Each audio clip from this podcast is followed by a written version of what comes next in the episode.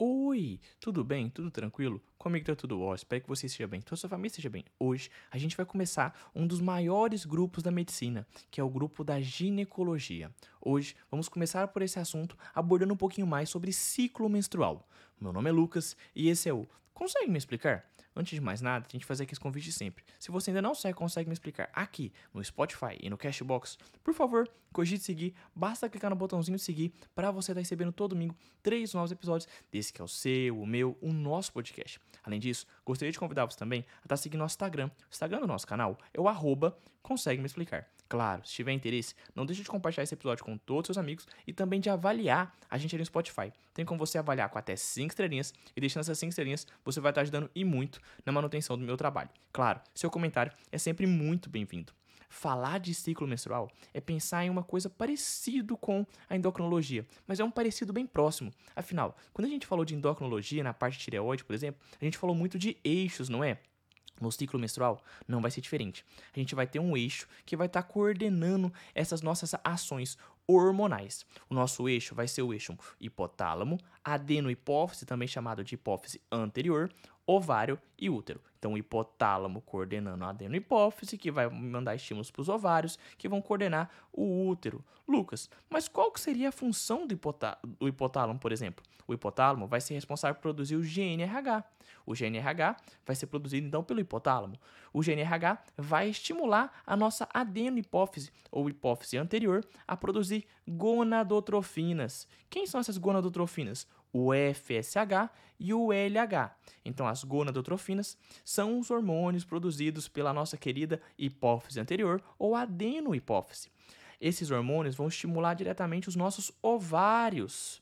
Os ovários que têm como função o quê? O desenvolvimento folicular e a esteroidogênese. Então, vai fazer o desenvolvimento folicular e a esteroidogênese ovariana. Essa é a função dos ovários, que vai acometer diretamente em um estímulo ao útero, para fazer o preparo endometrial, seja ele para uma menstruação, seja ele para uma nidação. Então, o hipotálamo produzindo GRH estimula a hipófise anterior, ou adenohipófise, a produzir gonadotrofinas, que são FSH e LH, que vai estimular o ovário, que, desem, que, é, que desempenha um papel de desenvolvimento folicular e esteroidogênese, para fazer o quê? Um preparo endometrial lá do nosso útero.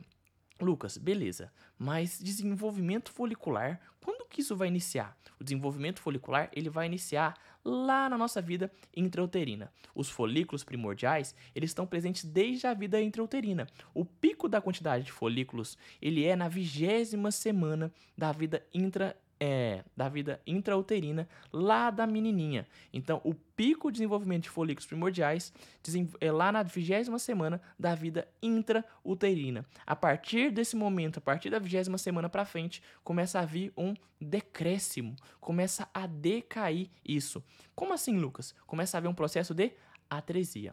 O processo de atresia e desenvolvimento folicular ele é constante e não importa se a mulher está fazendo algum tipo de uso de anticoncepção ou ela está grávida, esse processo é constante. Para você ter uma noção, na vida intrauterina você vai ter 7 milhões de folículos na vida intrauterina.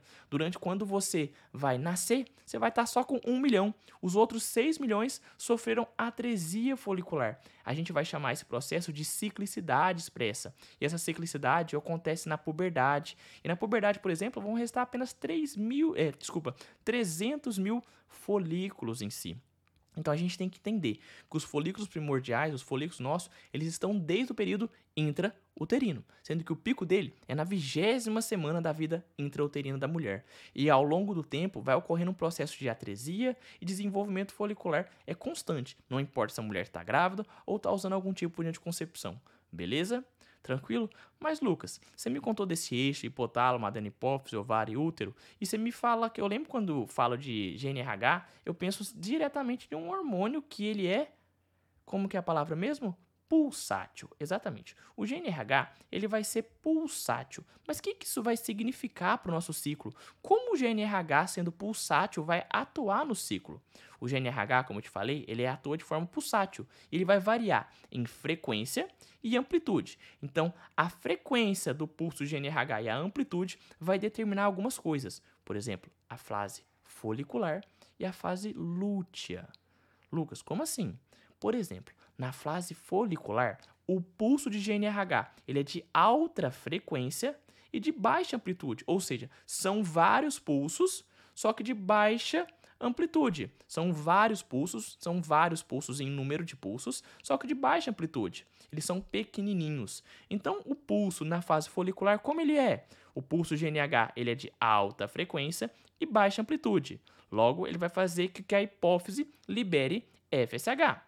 Beleza? Tranquilo? Então, na fase folicular, vão ter pulsos de alta frequência e baixa amplitude, liberando FSH, hormônio folículo estimulante. Por isso que essa é a fase folicular.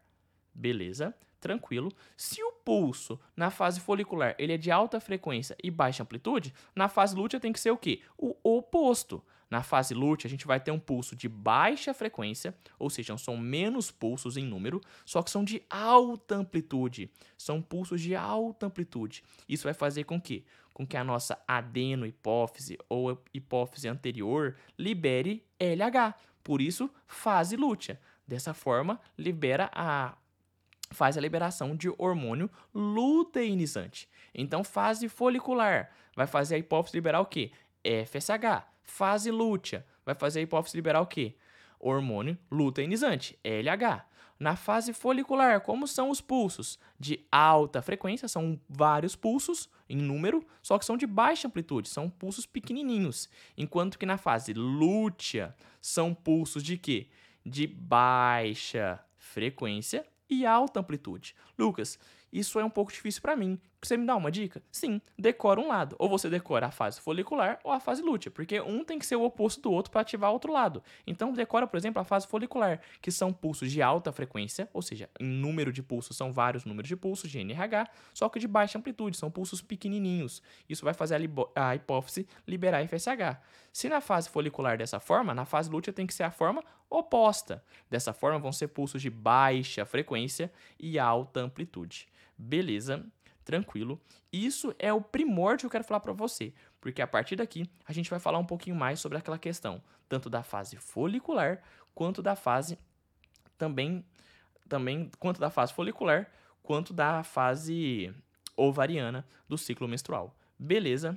Tranquilo. Em relação a esse primórdio do ciclo menstrual, era isso que eu queria falar com você. Reforço, se você ainda não consegue me explicar aqui no Spotify e no Cashbox, por favor, cogite seguir. Basta clicar no botãozinho de seguir para você estar tá recebendo todo domingo três novos episódios desse que é o seu, o meu, o nosso podcast. Além disso, se você ainda não Siga a gente no Instagram, siga, é o arroba consegue me explicar. E claro, compartilhe com todos os seus amigos.